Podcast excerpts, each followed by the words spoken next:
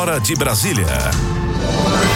Informação de última hora do Supremo Tribunal Federal é de que o ministro Alexandre de Moraes determinou a prisão do ex-ministro da Justiça, ex-secretário de Segurança do governo Ibanês Rocha, ex-ministro de Bolsonaro, Anderson Torres. Nós estamos agora na ponta da linha com o Eiler Diniz, que está acompanhando essa movimentação lá na capital da República. O Eiler, quais são os desdobramentos dessa prisão decretada pelo ministro Alexandre de Moraes?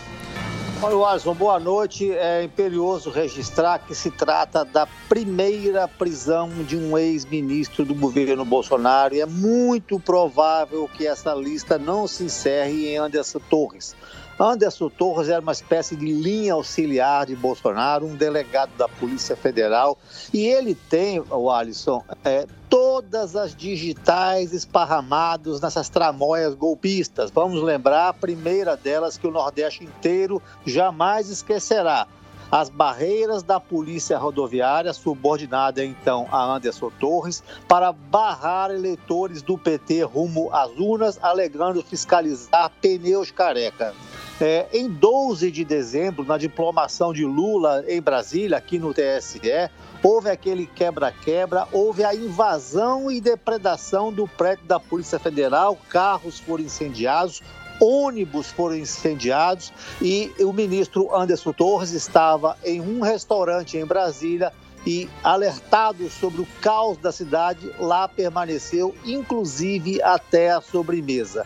E agora, viu, para coroar essa tragédia, essa essa ofensiva golpista, essa ofensiva fascista. Anderson Torres, em coluio provavelmente com as suas forças policiais aqui em Brasília, é, fugiu da cidade quem sabe até para arrumar um falso árabe, e impediu que houvesse uma proteção da esplanada. Eu moro aqui, o Alisson, e conheço muito bem.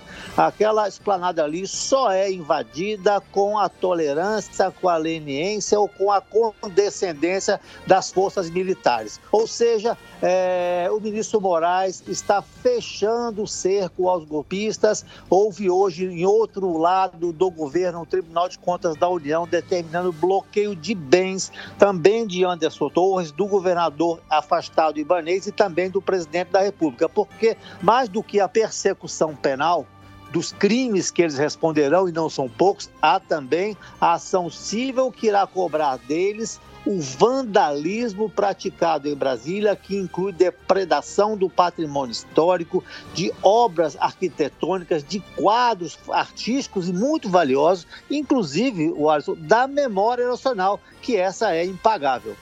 Exato, exatamente, William. A gente vai seguir acompanhando aí qualquer novidade da capital da República.